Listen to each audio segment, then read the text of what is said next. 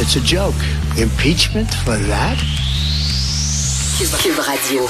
Bon jeudi, merci d'écouter Cube Radio est politiquement incorrect. Je viens-tu d'entendre la voix de Donald Trump, moi? It's a Hey, joke. It's a joke. Là, c'est clair, là, c'est clair. C'est pas des allégations. On a tous lu le- le- euh, la retranscription de sa conversation avec son vis-à-vis d'Ukraine.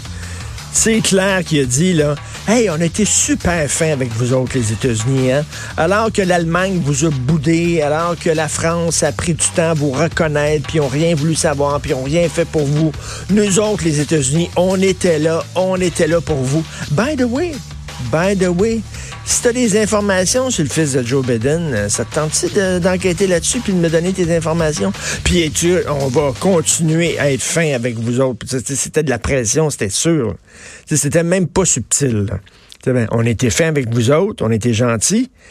Puis si tu me donnes l'information dont j'ai besoin pour battre mon adversaire, on va continuer à être bien gentil. Donc le gars demande finalement à un chef d'État euh, d'un autre pays de s'insérer finalement, de, de, prendre parti dans les élections démocratiques des États-Unis. Il vraiment, vraiment weird.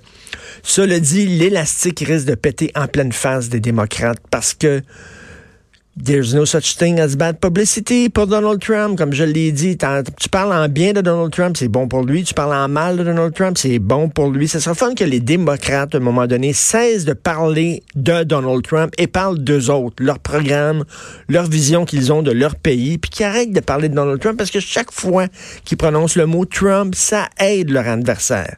Regardez bien ça, là, leur processus de destitution, là, finalement, ça va seulement que feed the beast, nourrir la bête et, euh, consolider euh, la base de, de Trump, puis ça peut l'aider pour sa réélection.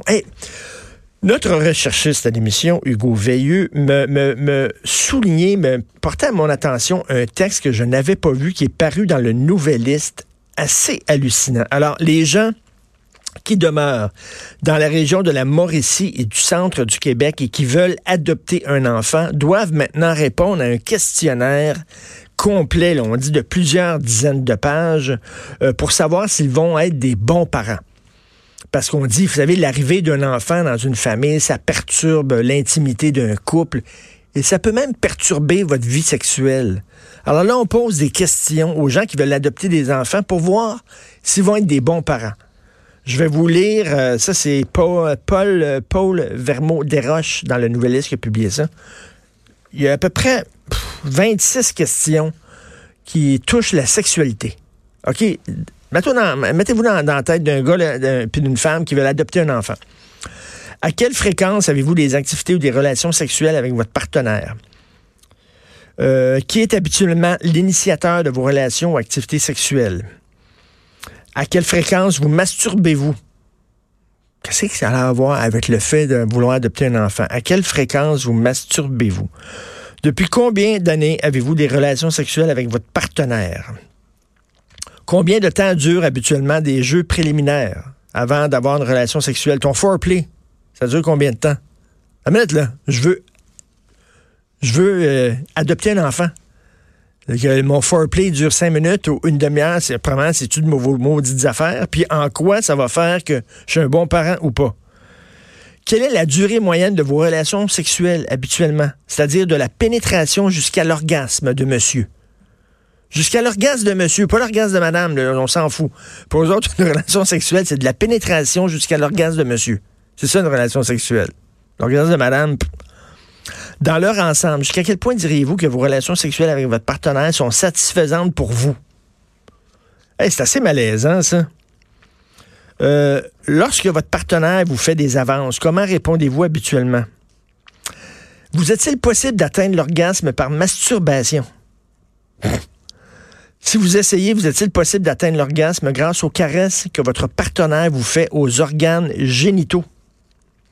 Est-ce que votre conjoint a de la difficulté à obtenir une érection avant le début de la relation sexuelle? Est-ce que votre conjoint a de la difficulté à conserver une érection avant le début de la relation sexuelle? Qu'est-ce que ça a à voir avec l'adoption d'un enfant? Tu bandes-tu mou, semi-mou ou dur? T'es-tu mou, t'es-tu semi-mou, t'es-tu dur ou très dur? Est-ce que ça peut...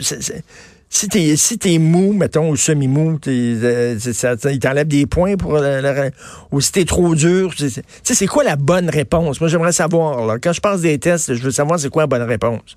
Faut-tu que tu dises t'es mou, semi-mou, ou dur, très dur, pour avoir, la, pour avoir des points? En combien de temps aussi? Dans combien de temps?